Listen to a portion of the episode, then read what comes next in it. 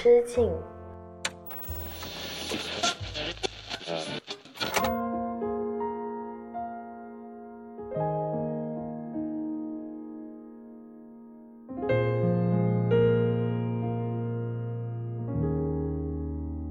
大家好，欢迎来到不把天聊死，这里是青年媒体我要我求你旗下的播客，我是仙草。今天不把天聊死迎来了第一期创台，让我们来欢迎一下这一位主播。大家好，我是一人之境的主播阿车，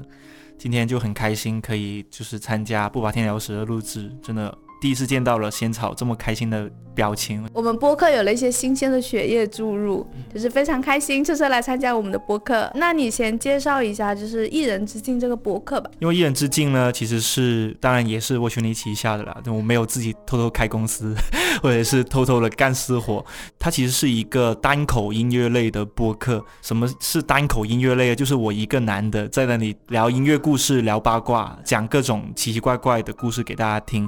然后一人之境这个名字其实也源自于我很喜欢的一个歌手林家谦，他的同名作品《一人之境》，就是希望大家可以在收听我的音乐节目的时候呢，一边听歌，可以一边进入到自己的世界里面。然后他不需要有太多繁杂的喧嚣的声音，没有那么吵吵闹闹的东西。但是呢，你听的内容却是有可能是那种让人。瞳孔突然间放大，然后就说：“哎，这种话是能讲的吗？”就那种一边呢，让你可以享受一个人的时光，然后一边又可以听到一些不一样的故事，这是这个节目的定位。就是一人之音作为一个音乐类单口播客，那我们今天要聊的东西也是分享一些音乐的。对，我觉得好处是这样的，我觉得我跟仙草是我们两个听的歌的类型呢。是完全不一样，一点都不一样。只能说真的是毫无关系，可能除了杨千嬅之外，还有容祖儿。对，杨千嬅、容祖儿，除了这两位天后之外，就是我们两个听的音乐类型是完全不一样的。像仙草，你是喜欢听什么？我现在还蛮喜欢听一些国内乐队的歌的，还有一些日语歌。居然是日语歌吗？会会会，日语歌、韩语，但是我听的都是那种电视剧的主题曲。对，主题曲。那我今天还准备了两首日语歌，我本来以为你是不怎么听日语歌的。但是我分享的这个日语歌呢，我相信可能不会有太多的听众朋友会听过，算是我的一个私人小众宝藏吧。是我们今天也是有一个主题的，因为我想到说，车车他这个播客叫做一人之境嘛。那其实对我自己来说，我常听一些音乐的时候，也都是就我自己一个人的时候，然后我觉得是用我自己个人的世界沉浸在这个音乐里面的。然后当我们去讨论的时候，我们也觉得说，啊，那种状态很像是一种自虐式的孤独。就是你在听那些音乐的时候，就是你是在主动的让自己沉浸在一个很孤独的状态里面的，而且那种孤独的状态，甚至是你觉得就是有一种自虐的，你已经很难过了，但是嗯，我就是要听一首更难过的歌，让自己更难过一点的那种感觉。然后我们今天可能就想要来聊一聊，就是呃，为什么我们会泡在这些情绪里面啊？然后当我们泡在这些情绪里面的时候，我们在听一些什么，以及我们背后的一些故事，以及我们的一些心情是什么样子的？因为我觉得自虐型孤独，昨天跟仙草在还在聊这个话题的时候，我就想到了，我相信有很多朋友都会进入到这种状态下，就是那种啊，我现在一个人待着，我觉得虽然一方面觉得有点忧伤，但一方面又觉得很享受，好想这个时光永远不要。过去好想再久一点点，就是有点像另外一种形式的心流。那我们先分享一下吧，就是你最近有这种孤独感蔓延的时候。因为我是伊人嘛，虽然真的很不想在博客里面继续聊 MBTI 了，对，但事实我我是非常需要关系的一个人，就是一旦我从呃跟人的社交关系当中走出来的时候，就很容易会产生孤独感，特别是那种过度社交的时候，就。呃，像最近的一件事情是，我最近在装修我自己的房子，在装修房子的过程中遇到了非常多糟心的事情，就包括是。比如说我妈妈有时候也会上去帮我帮忙看一下装修，或者说去处理一些事情嘛。然后我妈妈没有办法处理的时候呢，她她会直接发给我，或者说她真的很习惯性。我相信很多朋友的爸妈都是这样的，就是发了一张图，然后她发很多条五十秒的语音、五十九秒的语音给你，然后去解释这件事情。她就是像我妈妈的话，她可能会害怕打电话打扰我嘛。但事实上对于我来说，听完五十九条语音，还不如我给她直接打十分钟的电话要更快一点。因为我也没有责怪我妈妈的意思，我她我觉得她很辛苦，她还在就是退休了，还在帮我看房子的事情，我就也挺心疼她。但另一方面，真的是要处理她五十多秒语音的压力，压力真的太大。而且我同时，我记得我那一天是同时对接了搬家具的师傅、装电灯的师傅，然后装阳台柜的师傅，还有刷墙的师傅。然后还有我妈的多很多条五十几秒语音，然后我那天就是在车上面花了大概有一个半小时，我在车上纹丝不动，就在你听完了所有的语音，跟所有人讲完电话，讲的面红耳赤，讲到没口干舌燥，然后发现没有水喝，然后渴得要死的时候，然后我就给自己买了一大瓶矿泉水，就开车回广州路上，我就陷入了这种孤独的状态，就是我当时就就觉得说我好想不要人，任何人都不要来找我。我想自己待一会儿，就是那种感觉，那种是真的觉得孤独感蔓延，就是觉得好像真的没有人可以帮到我。虽然我我我知道妈妈，包括我身边一些朋友已经在帮我了，但是那一刻好像我我发现只有我自己能解决这些事情，那种孤立无援的感觉非常的明显，而且我真的一路上我都是很 emo 这样子的一个一个表情。那时候车上在放什么？就正好放我今天第一首想要推荐给大家的歌，正好它的歌名呢有跟孤独有关，叫做。国际孤独等级，对，是来自于香港歌手 T 汤令山的一首一首作品吧，粤语的作品。然后这首歌为什么我会觉得它很特别呢？是因为它的歌词里面讲了很多种孤独的形容。我不知道大家对于孤独是什么样的形容。呃，前面一开头的那个歌词，我觉得就很戳人。我用粤语唱一下：不怕寂寞，沉迷手机走过，喜欢孤独。别派人来找我，就是那个，就就那种不怕寂寞，沉迷手机就过，然后喜欢孤独，不要派人来找我。来找我。哦，我觉得这种这种就非常戳我，那种那种心情。我当时在车上播这首歌的时候，我觉得哇天哪，这不就是我吗？就是谁都不要来找我，真的很烦，我真的受够了。我不想听到任何的声音。他有有几个关于孤独的形容，他这么说的：他说他买票一个人去北非看骆驼，然后一个人报名上甜品课，然后搬家也习惯了自助，他不找搬家师傅，自己去搬家。对，然后我当时就看到这些歌词的时候，我就觉得说，天哪，这很像是那种享受孤独人会做的一百件事情那个清单。对，我就很羡慕。看到他这个歌名的时候，我也想到，就之前网上有很火的嘛，就是有那个孤独等级测试表啊，然后有什么一个人去医院啊之类的。是不是海底捞啊？对，一个人去吃海底捞啊这种。但我觉得他开头确实那几句一开口很有氛围，很戳，而且他是没有前奏嘛。就一开始就直接是带入了那种孤独的范围里面，而且在这首歌里，我觉得他有一个观点是这样子的，就是我希望我享受孤独这件事情是能够被大家喜欢的，就是大家不要不喜欢孤独时候的我，其实孤独时候我也很可爱，因为我可以去上甜品课啦，我去北非看骆驼啦，所以不要觉得那些一个人待着的人就觉得他们很可怜，就像很多年前大家都还是觉得单身可怜这种很很老土的这种这种思想的时候。其实孤独也是一样，孤独像谈恋爱的人也可以享受孤独，哪怕结了婚之后，你也可以享受孤独。对对，我觉得这个这个观点就很棒。就算将来有肿瘤要摘除，独个来医院就办妥，换个假名到处订座，叫天下孤星可以望，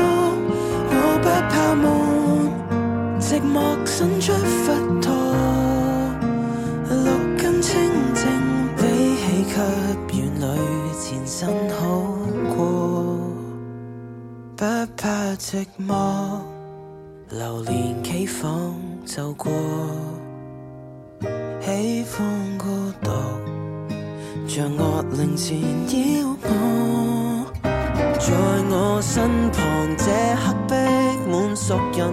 大概谁都很羡慕我，若我敢讲。更爱独坐，未够感恩，仿佛很折堕。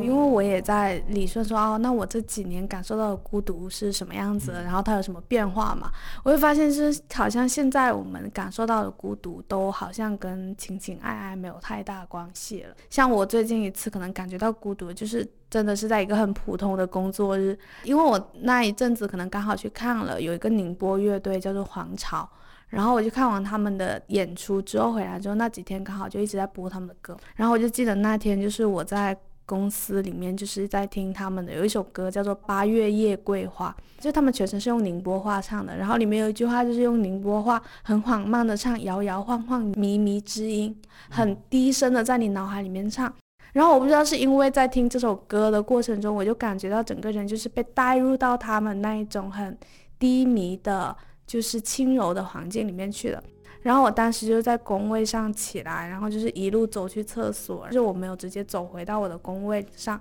我就绕去了我们公司的那个窗户边，就是我们公司不是在十三楼嘛，从楼上看下去的时候可以看到。楼下就是那些还没有建好的工地，然后每个人走在路上都变得非常非常的小，然后我就一直在盯着我们从地铁口出来到公司那一条路，因为那条路其实很长，我就感觉整个人其实很像一个空空的躯体，然后你站在那里就是进行着一些完全一点都不像你在这个写字楼里面会冒出来那种情绪的感觉，那个时候我是觉得有一点孤独的，就是那种孤独是冒出来一种说。啊，为什么我此刻会站在这里？然后为什么人？为什么写字楼？为什么工作会存在？有这种感觉，就是开始思考人生意义。就是你有有一种，就是啊，就是我生活到了现在，我的全部的目的是什么？就是有这种奇怪的感觉冒出来，就是有一种空虚的孤独感。然后因为那首歌里面有一种有一句歌词，就是叫做“对抗的意义在对抗中殆尽，最终得出一句平淡是真”。哦，就是他的歌词都写的特别好，然后我有一种感觉是啊，我们的生活在每天，我们每天都在努力对抗一些东西，但是你总是有一个时刻会突然陷入一个很空虚的状态里面，说啊，我的对抗。到底意义是什么？我好像我全部的对抗的意义，此刻站在这里都消失了。然后你最终你只能安慰自己说：哦，我生活的意义可能就是在每一天那些很平淡的日常里面，我触碰到了什么，我连接到了什么，这些是不是真实存在着的？但是这整一个自我安慰的方式也非常非常的那种空虚和孤独。就是我也不知道为什么，就是好像现在我们在感受到的那种孤独，更多的是一种心境上面的。对于人生、对于生活的一些思考，可能而不再是以前那种啊，我寻找爱在哪里，我是不是一个很 lonely 的人？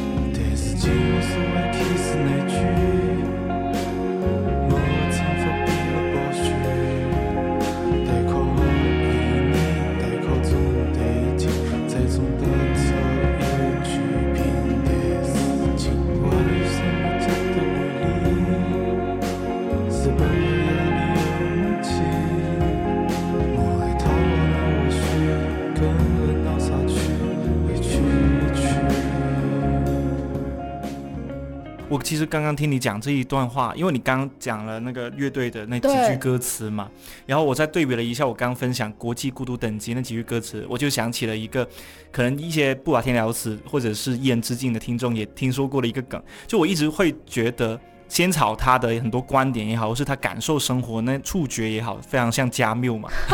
真的，哲学，就真的聊聊了很久，就是说真的，你你真的很加缪，就你你可能会一直在思考，哦，这件事情到底真的没有什么意义，然后就是说。好像所有东西都很荒谬，其实它没有没有必要存在。但是就我就很像萨特嘛，萨特就是存在主义，就是一定要我一定要证明点什么，一定我一定找到那个生活的证据的那种感觉。所以我们两个喜欢的歌词都会完全不一样。对对对对对，我感觉你会喜欢那种很实在的，就是那种很日常，对对对，很日常的东西。但是我总是很喜欢那种那一句话，它描述一种氛围的那种感觉。对，但但其实这样也很棒。我因为我刚刚其实。呃，在录这一播客之前，我还有听了一下你推推荐的那几首歌，对，然后就觉得哦，好像真的很适合放松的时候听。我相信已经有很多听众听到这里已经去搜这首歌。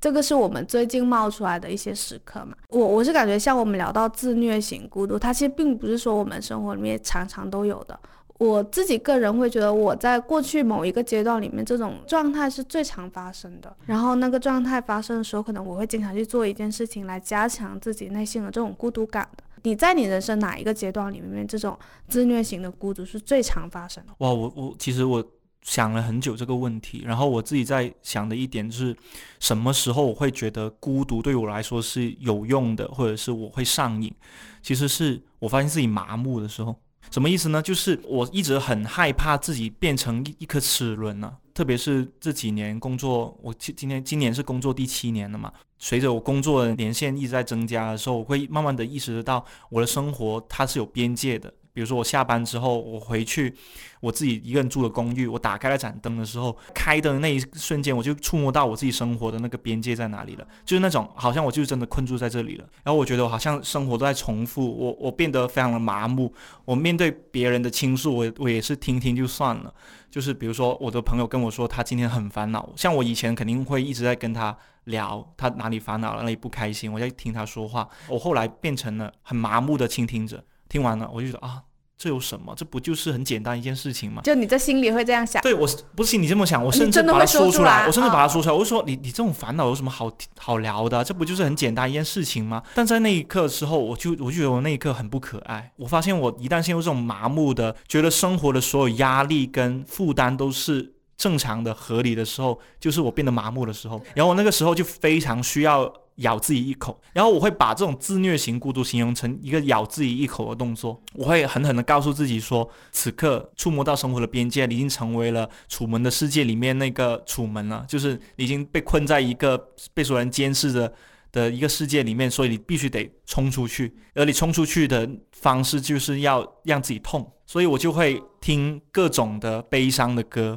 看各种悲伤的电影，让自己哭一场。我记得我真的最近看哭的是，哦，有一次是是在看《小姐不息地》，就是我也推荐过给仙草了。就是有一期主题是讲台湾的小朋友他们是怎么看待自己的父母的，去讲父母那些让他们不开心的事情。然后讲到最后，有个小男生他很喜欢穿高跟鞋，让他不开心的这件事情不是说妈妈不让他穿高跟鞋，而是妈妈把他穿高跟鞋的那个视频发给那些亲戚之后，那些亲戚向他投来了异样的目光，去评论，在背后嘴碎他。结果呢，他妈妈听到这件事情之后，他就说：“妈妈只是觉得你很可爱，就是妈妈觉得你。”做你喜欢的事情，任何事情都可以。你喜欢高跟鞋，跟喜欢积木、喜欢乐高、喜欢芭比娃娃是没有不一样的。你只是喜欢而已，所以你你要坚持自己喜欢，没有人可以代表你，你只有你可以代表你自己。然后听到这里的时候，我就爆哭，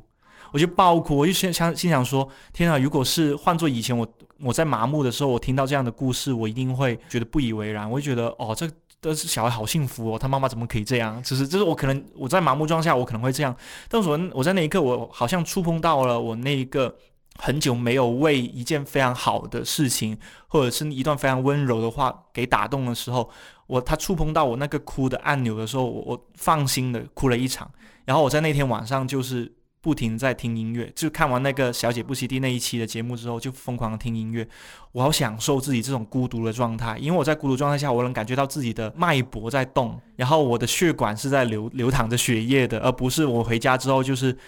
刷抖音，麻木刷抖音，洗个澡，瘫在床上，一天又过去了。我能感受到自己活着。我记得我以前在一本书上，就是《相约星期二》里面有看到一句话，他就说要打开你情绪的水龙头。就是我感觉你不管是可能让自己感觉到痛也好，或者让自己感觉到那种哭的情绪也好，好像是在那一瞬间可以把自己身体上所有柔软的跟情绪有关的开关都给打开了，然后那些开关会喷涌出很多情绪，然后可能是那些很柔软的情感把你带去一个就是突破那些边界。不然的话，你会感觉到自己的今天的情绪是非常重复的，就是打工的疲惫感。对，就我很害怕自己成为齿轮嘛，就是这种感觉。就是可能一天下来，身上只有那种就是这一天不断的打工，然后留下的那种磨损。就是我觉得那种磨损是挺消耗人的。我觉得其实有一个信号，诶，就是是这样的：上班一天回到家里面，你脱鞋的时候要脱很久的话，我觉得你就是麻木了。因为我脱鞋要脱很久的话，说明我其实还没有从那个工作也好，或者生活的那个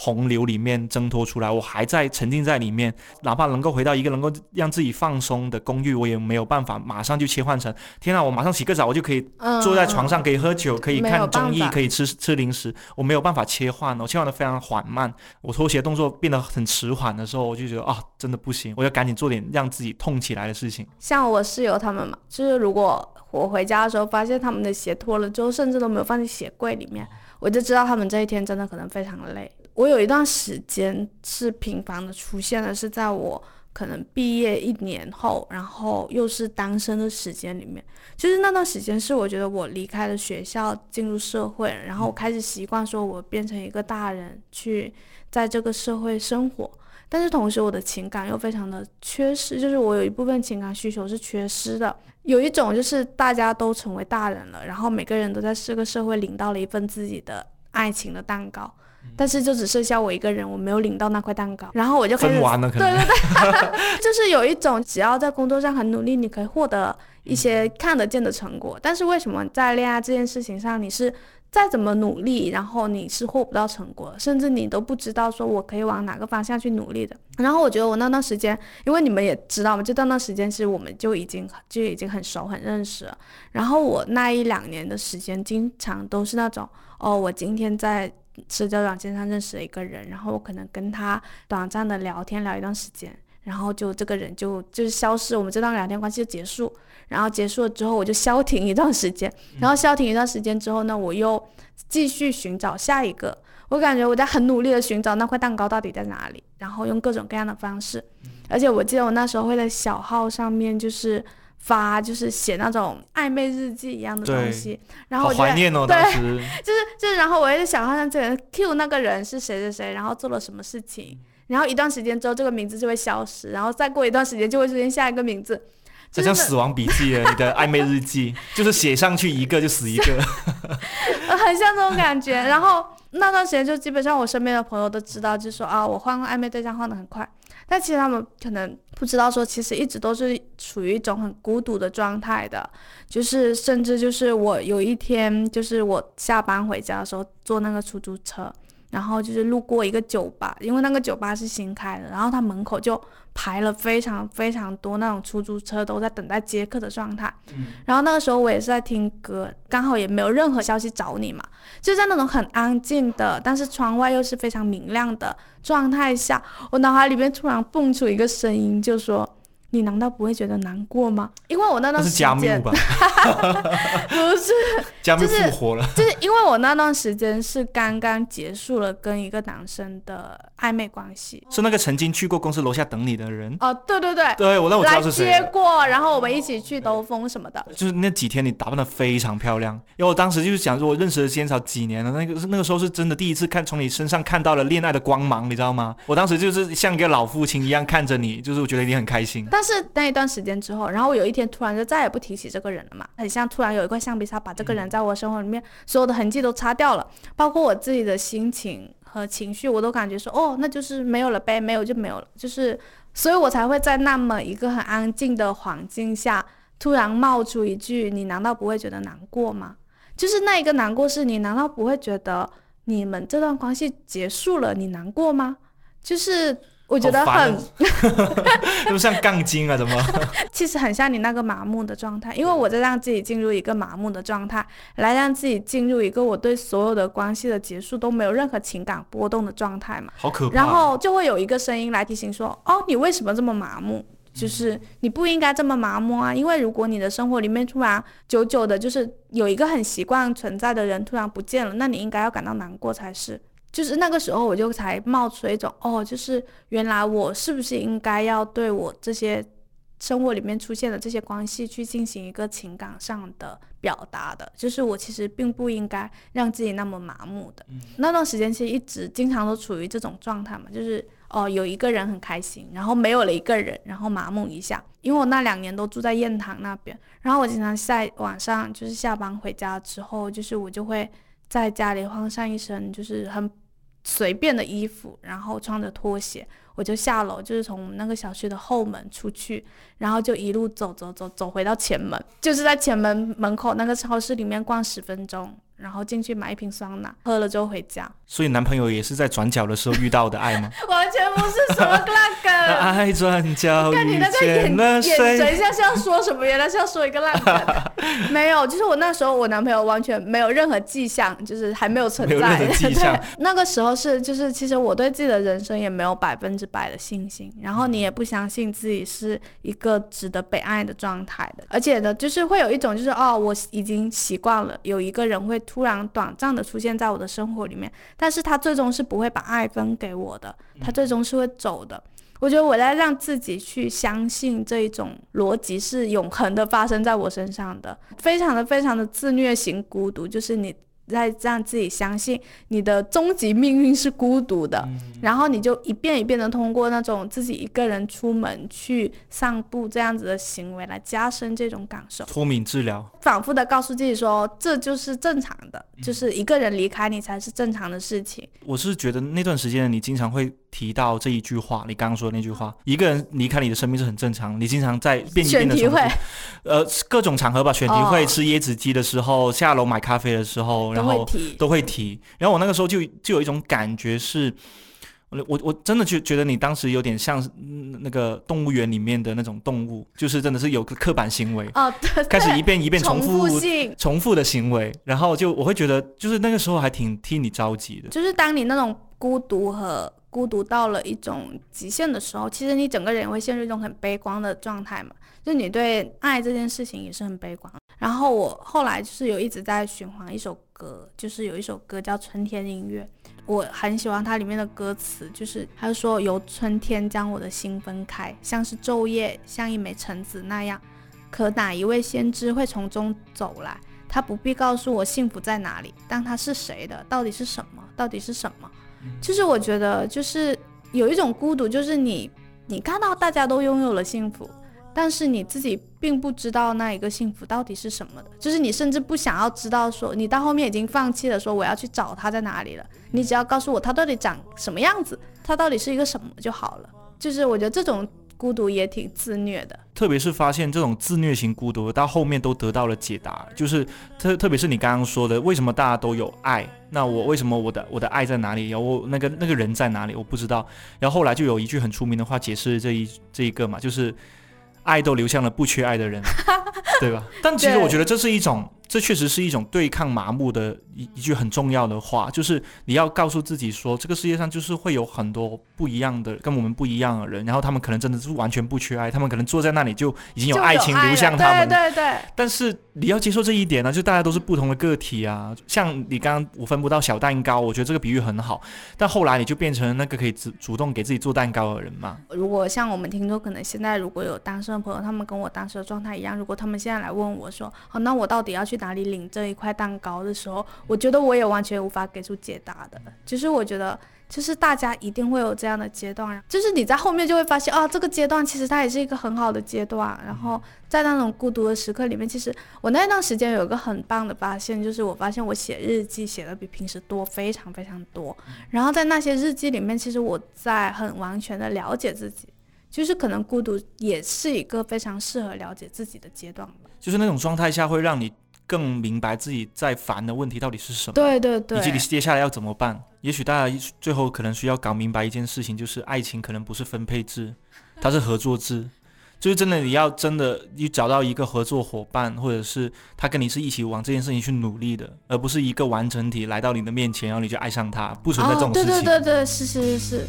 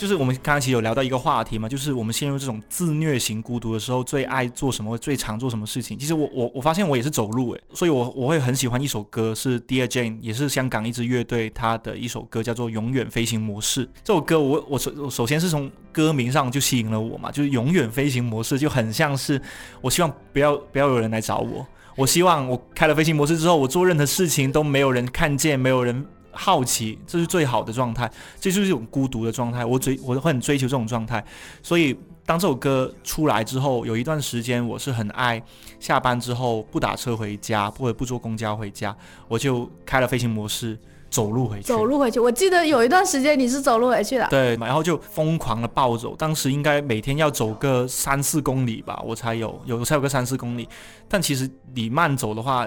差不多要走一个小时。然后我当时就是一边在听《永远飞行模式》这首歌的时候，它里面其实它讲述了一个很简单的爱情故事，讲一个男生跟一个女生，他们两个谈恋爱，他们经常会觉得下一秒就会失去对方，他们他觉得他们的爱情是有期限的，很马上到了那个期限就会。分开，或者是这个人就从我面前消失。然后我非常喜欢里面的男女主角的一句话：他们两个在外面约会的时候，女生突然间举起手机去拍一段关于他们俩的视频，然后那个男生就把那个手机推开，女生就说：“拍一下嘛，出一下镜嘛，我们秀一下恩爱吧。”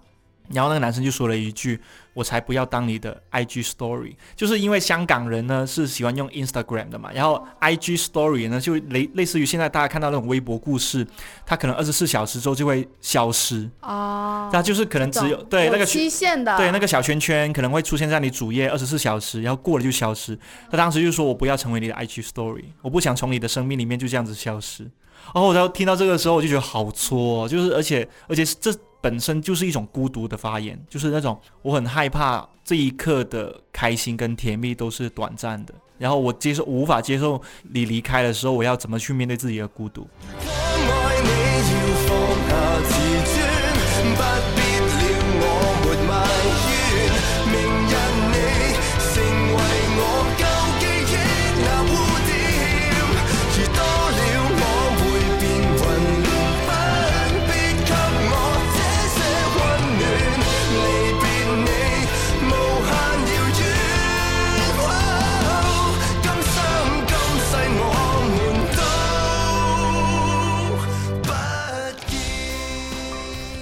说那个就是极度想念一个人的时候那种孤独嘛。其实那个时候我会听一首歌，就那首歌其实还挺欢乐的。就是有一首歌是回春丹乐队的《艾米丽》，就是我当时一直很喜欢的是他的那一个比较高潮的部分，因为他一直在重复说“艾米丽，艾米丽，夕阳掉进我心里”。我觉得我很喜欢那一段歌词。就是有一次很认真的看他开头的歌词的时候，我发现他开头写的是。你是唯一可以闻到我的人，把模糊的路人都幻想成了你。没想过得知我们何时分离，享受那一刻没有预料的相遇。觉得它很像是，要么是你在幻想跟一个人相遇，要么是你跟一个人相遇之后分开之后的想念。就是你还记得那个花束般的恋爱里面？那个男主和女主他们不是那一晚约会之后，然后女主跑回家，立刻就是蒙在那个被子里面听一首歌。她说：“我要找一首最适合当下的歌去反复的听，然后让自己沉，就是让自己再停留在那个余韵里面久一点嘛。”我觉得这种这种状态很好哎。当你经历了一段非常难忘的相遇的时候，你其实是想要去找一首歌，然后来来让自己沉浸在那一个感觉里面再久一点的。对我想要。留住那一种感觉再久一点，然后我记得我那时候就是可能我跟一个人有过一段非常难忘的相遇，然后我们那一段相遇也是后面就没有结果，就是我们就分开了。这里我要用一种讲八卦的口吻来形容一下仙草在那一段关系里面的状态，就是仙草有点 emo 到头了。你的 emo 是让我们看得很心痛的。就是那种那种状态，就是失恋状态吧。嗯，有点像是其实你们没有在一起，但是你们已经已经失恋了好几遍。然后那段时间，其实我一直在听这首歌，就是而且我其实是会在晚上的时候，我其实是会放纵自己去想念他的。有一种就是你白天你去想念一个已经离开了人，是一件非常不正确的事情，是一件告诉你的朋友，你朋友会大骂你，让你清醒一点的事情。所以我那时候经常都是在晚上的时候会偷偷看我们的聊天记录去想念他的。而且就是我会就是我刚开始会觉得说，就是会有一种自责的心态，就是我觉得说我为什么要这么的，好像没有自我的去沉浸在这段过去的感情里面呢？但是我后来就是有一种自我安慰的话术，就是我要去让自己不断的脱敏，只要这段聊天记录我看的足够久，只要我想他想的那个程度足够深。我就会进入那种麻木的状态，我就会有一天发现，就是里面的任何一个字眼都激不起来我的情绪。那你真的是自虐。对对对，真的是自虐，就是就是，我就让自己放纵了，我就说啊，那我今天要看他的聊天记录，看到三点，那我就看到三点，然后看到三点的时候我就结束。好，你好狠啊，对自己，我发现。就是可能真的就是摩羯座啊，摩羯座可能对自己真的很真的太狠了吧？我我要是我的话，我真的一。一秒都接受不了，看不下去，我就会，我就在想，我到底在干嘛？我也会做这样的动作，就比如说看看回我们过去一些聊天记录，但是我们可能在看的第一秒，我就告诉自己。你在干什么？赶紧给我停下来！我后我不会了，我就让自己说啊，没事，你看吧。你看到最后你就不想看了。的确也是这样，就是你看到可能后面的时候，你就会做打开这个动作的时候，你就感觉很没有意义，很疲惫。对。然后我那个时候，其实这首歌本身是很欢乐的，它这首歌本身是一种色彩缤纷的那种，在夕阳下，然后在有很多星星、很多阳光掉在一个人身上的感觉。所以我在想说，当我们。真的非常的在想念一个人的时候，就是那个所谓的艾米丽，她到底是一个对方的影子，还是说你在跟对方相处的过程中，你自己的那个影子？就是你其实，在追逐的、反复想念的，到底是什么样的人？在听那个歌的时候，会感觉到自己就会陷入在这种很虚无缥缈的状态里面的，因为你最后其实也分不清楚，说你到底在想念的是这段关系里面的哪一部分。然后有一天，可能那些东西都会变成，就是那一个夕阳一样，就是它可能随着那一个太阳真的落山了，然后所有的一切就真的都不见了，就是那种想念也会消失不见。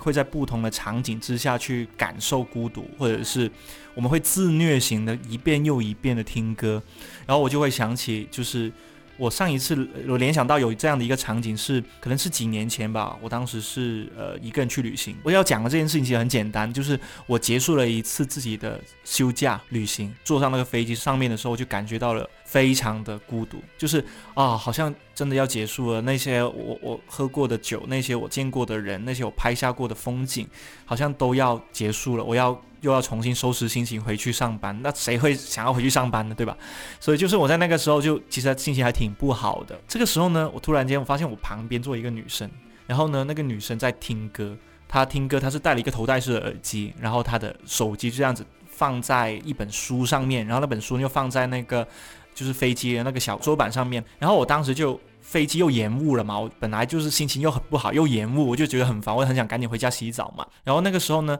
我就留意到那个女生她在听歌，听得非常的认真，而且在闭目养神。然后我就很好奇她底下在听什么歌，因为她她那个页她很神奇哦，就是正常人听歌不是会也不会把那个页面锁锁上吗？但她没有锁上它，啊，她就直接让那个歌词就摊在就放在那里桌面上，我有时候也会对。然后我就瞄了一眼，我视力很好啊，五点零，然后我就一眼就看到她在听一首歌，叫做《宝石》，是一个。个日本的女歌手叫别野加奈，我那个时候不知道她是谁，看见她在听这首歌的时候，我就萌生起了我好想知道听的歌是什么样子的，我就马上上听歌软件搜了别野加奈《宝石》这首歌，我就戴上了耳机跟她在听同一首歌，她完全不知道我我我在听她在听的歌，但是我在那个时候我就在想说，好有意思哦，就是我好像找到了一种我可以如何去面对我的旅行，我的假期即将结束了。的一一种方法了，那就是去闯进别人的小世界里面躲着那种感觉。然后我也非常推荐别野家那宝石，我也非常感谢那一位女生啊，就是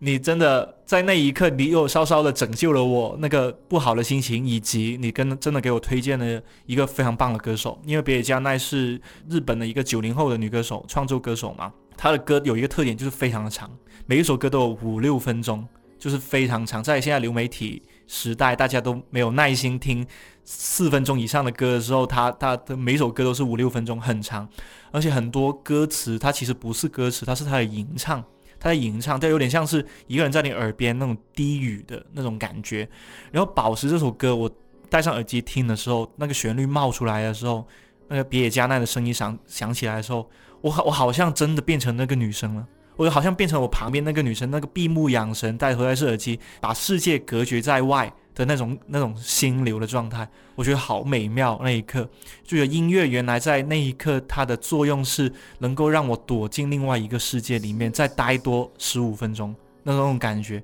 就是这首歌的旋律写得非常棒，所以我后来回去之后就疯狂的搜别野加奈的其他首作品，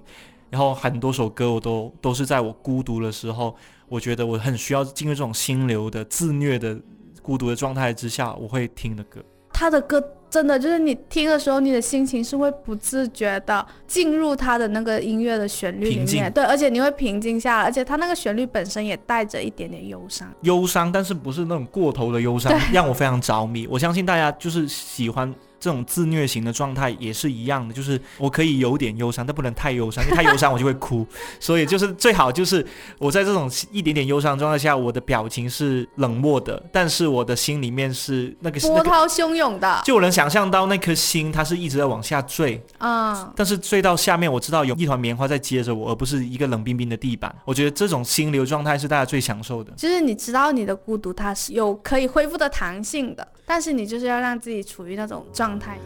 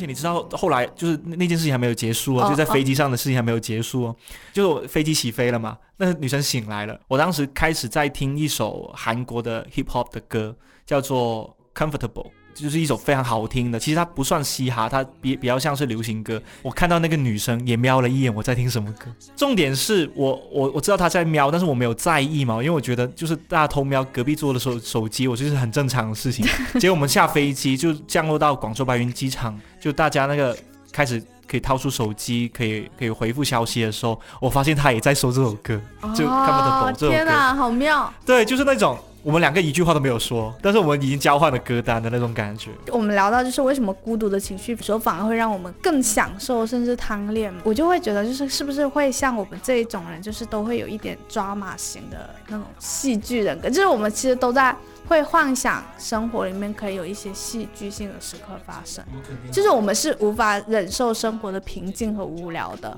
然后当你让自己泡在那种孤独的情绪的时候，这时候其实会让我觉得啊，我在这一刻是很特别的。对你别说了，我现在去个银行柜台，我都期待遇到我的小学同学。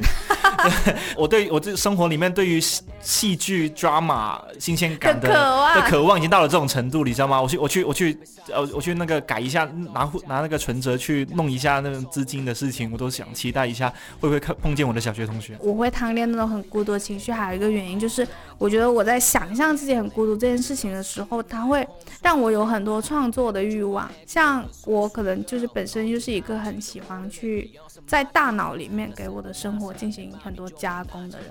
然后我可能当我冒出这种孤独的情绪的时候，因为跟周围的人都会变得很格格不入，然后这个时候我好像可以去创造一个属于我自己的戏剧。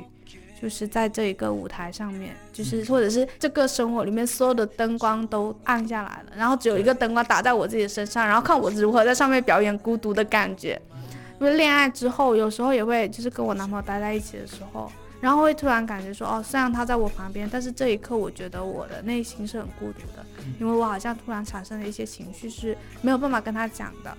然后在这种时候的时候，你也会觉得，哦，太好了，就是即便跟他在一起，即便我在一种很开心的状态下，我的情绪仍旧是非常丰富多样的。然后我好像没有失去某一个很主体性的我，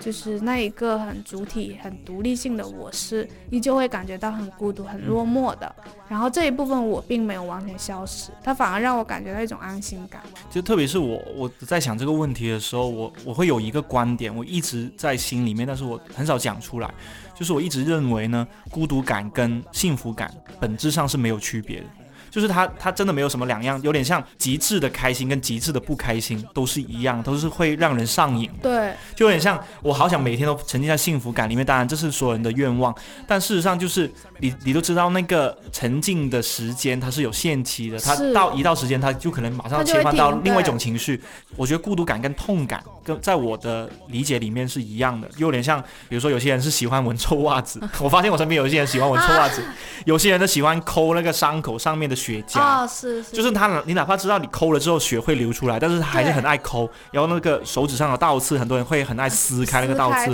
对对，就嗯那你能说他们是变态吗？这确实有点变态，但但 但你是能解理解，而且是很正常的一件事情。嗯我相信很多人都做过这种事情，是因为什么呢？因为痛感同时也会带来爽感，是这样子的。就是你做一件让你觉得很痛的事情的时候，它是会让你爽到的。它分泌的那个那个不知道什么物质，其实是同一个东西，跟你它会让你开心的时候上头。对，它会让你上头。那你感到幸福、感到开心的时候，那个物质、那个大脑的物质是一样东一样东西。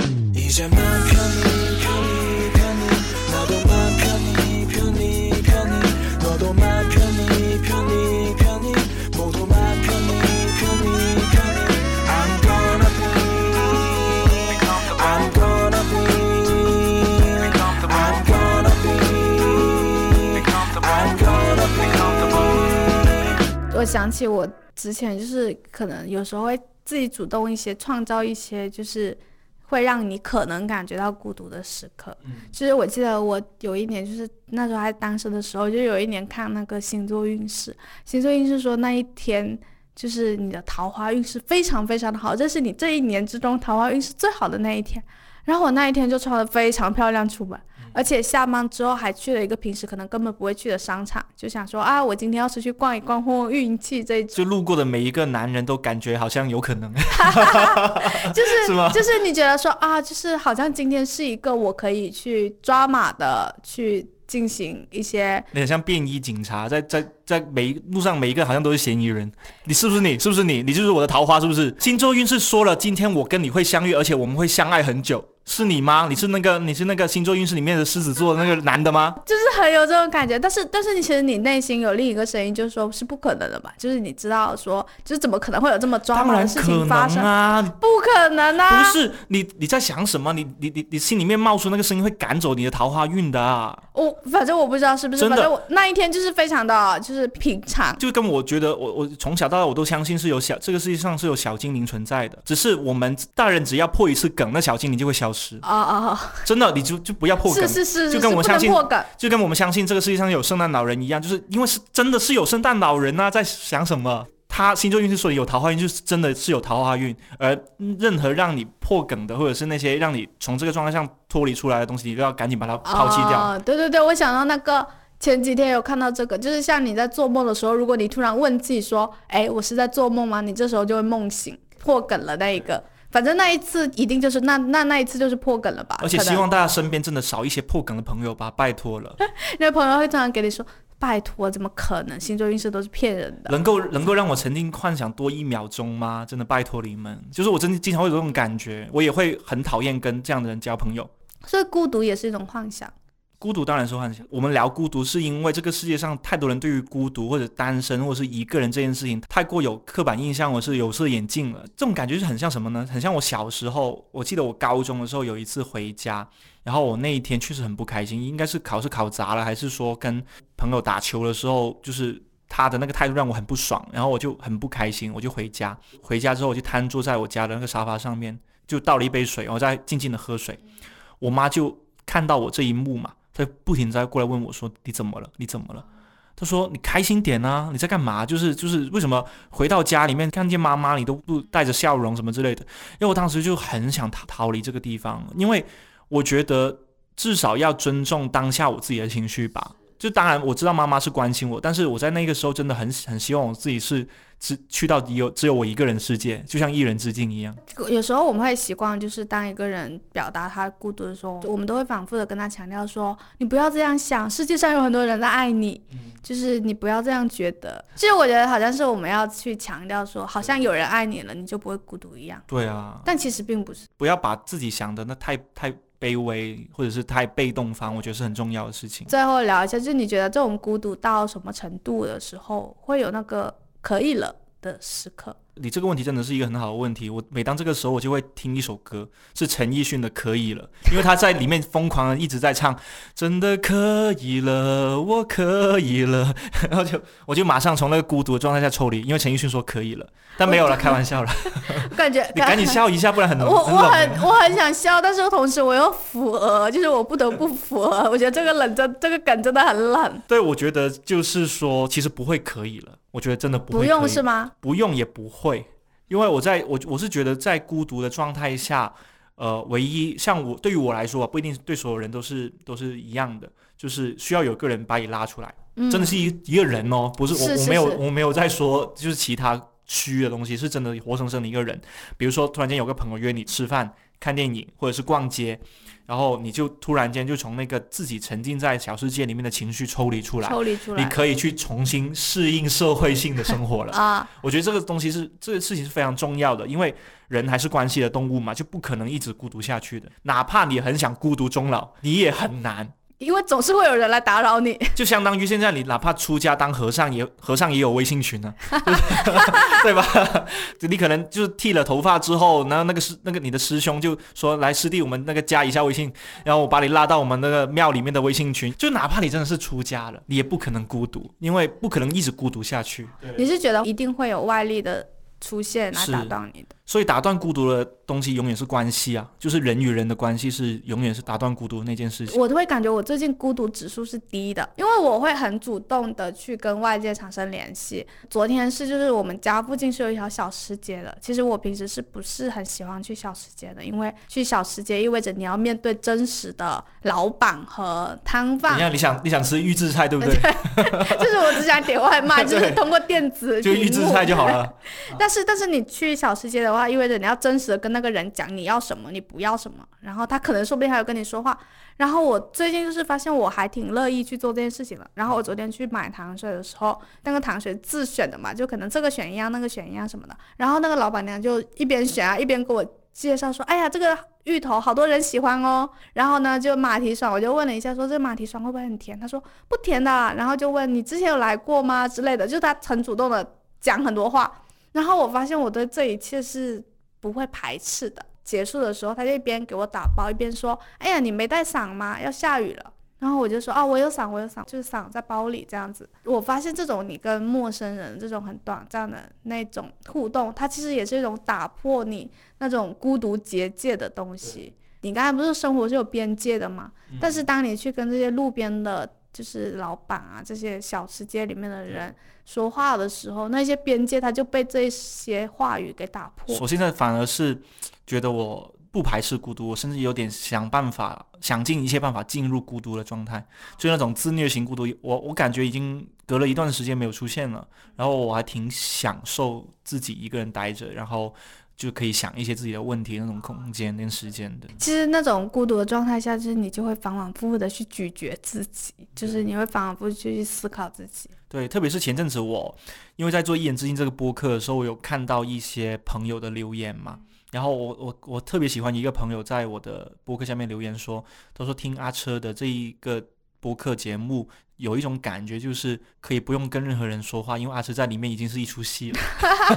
然后呢，阿车给我讲了很多，就是让我眼睛突然间瞪大的故事。我听到这些故事的时候，我却可能在公交车上面，我身边都是坐满了我不认识的人，但在我的耳机那里已经突然间有了一个小小的宇宙，就是在爆炸了。哇，车讲了一个很劲爆的东西，然后他说，然后接下来阿车哔哔完之后呢，又就进入了一段很好听的舒缓的音乐里面，我觉得很棒。我看那条留言。之后我真的觉得很开心，就是就是像我做一言之境，其实也是为了让大家可以有那种短暂跟自己相处，可以不用跟任何人说话，因为在耳机里面就已经有有你想听的那些话了。其实你也是要用一种孤独的方式去做这个博客，因为你要自己写、自己录、自己跟自己说话、自己讲故事。自己播歌，然后我就在做这个播客的时候，我有一种很矛盾的心情，就是我得从我那个歌单里面有五千多首喜欢的音乐，然后我每一次做一期节目的时候，我都很不忍心的，就在里面就挑了好久，这首歌真的要分享吗？分享出去就很多人听到了，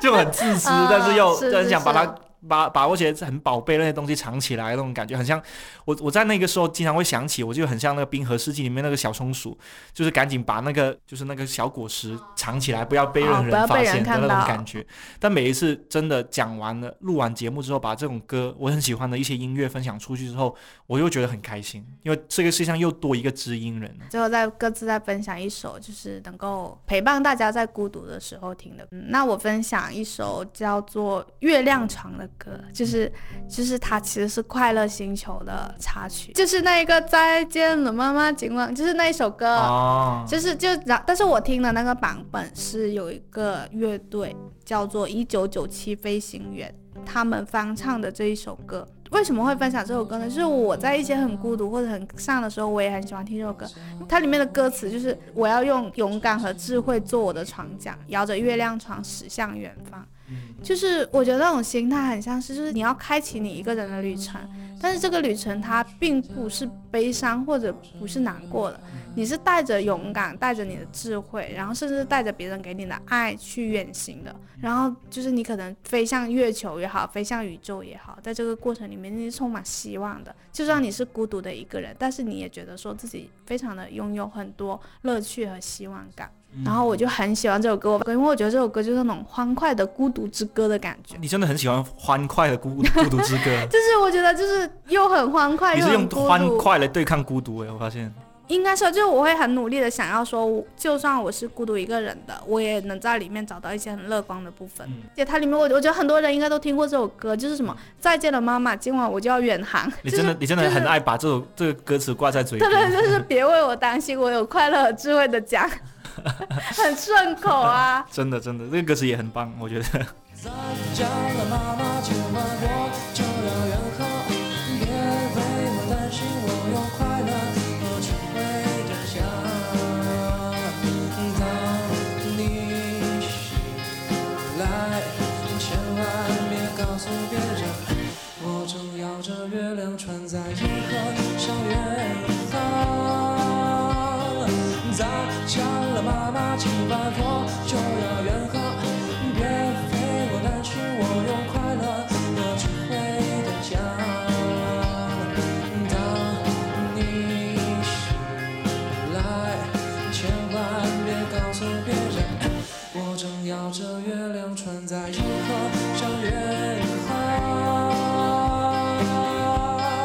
刚问我这个问题，我才翻开了我的歌单，然后翻出我可能这两年以来听的最多的孤独之歌，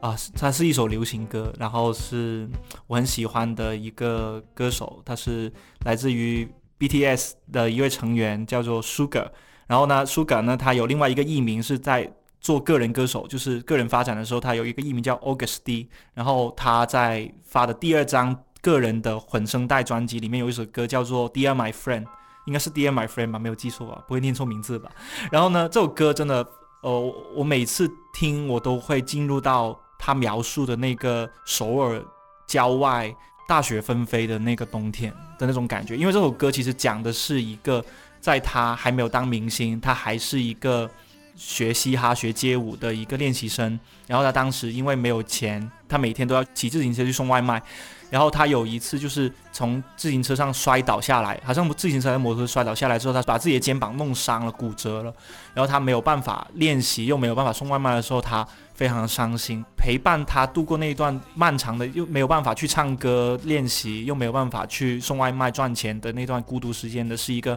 他很好的青梅竹马的一个男生朋友。那个男生那个朋友对于他来说是非常重要的一位朋友。但是后来那个朋友他在苏格出道之后误入歧途了，干了犯法的事情就坐牢了。苏格当时就描述了一个在。首尔大雪纷飞的时候，我从首尔坐车去到呃一个郊区的城市去探望，去监狱探望你的时候，那天大雪纷飞，然后我在监狱门口给你递你喜欢吃的东西，结果你对我说的第一句话是有没有那个？因为他在戒毒，就是他在回去的路上抱头痛哭，他完全没有办法想象，对于自己来生命来说这么重要一位朋友，他突然间变成自己不认识的模样了，而那那种不认识模样让他是最痛苦跟。最难忘的，他好想劝那位朋友变好，或者让他努力回头，让变好，但是他发现没有办法做到了。他们的友情已经走到了完全是陌生的，对，形同陌路的这个地步。然后这首歌的旋律写的非常的棒，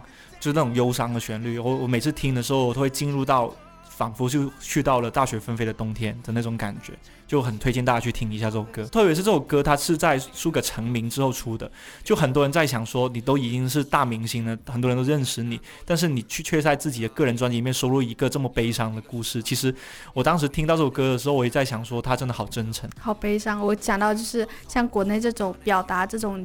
朋友陌路的，一下子想到了那个陈奕迅《来日最亲》的。问我有没有，确实也没有。这、呃、这，我觉得最佳损友也很适合了。是是是，哎，就是感觉大家的孤独会多种多样，总会有一首歌可以代表你。我们今天的播客呢就聊到这里，非常谢谢大家听到这里。然后，如果大家喜欢车车的播客的话，也欢迎去关注一人之境。对，如果你被我圈粉的话，赶紧在评论区说圈粉了，圈粉了。如果没有的话，那就不要说。其实也其实也可以不讲，没有关系。你们就感兴趣的话，讲一下嘛，默默的去去听一下，给我多一点肯定，不然我不做不下去了。然后，如果喜欢我跟车车的创台的话，也欢迎留言告诉我们。对，我们可以多串几次。如果反应好，反响好的话。对，就是如果只想就是只听我们聊音乐的话，也可以欢迎。我们会准备不同的主题，用音乐跟着大家见面。结果下一期你就在一人之境听到了仙草的声音，然后一人之境后来就改名叫做两人之境，二人二人游。二人。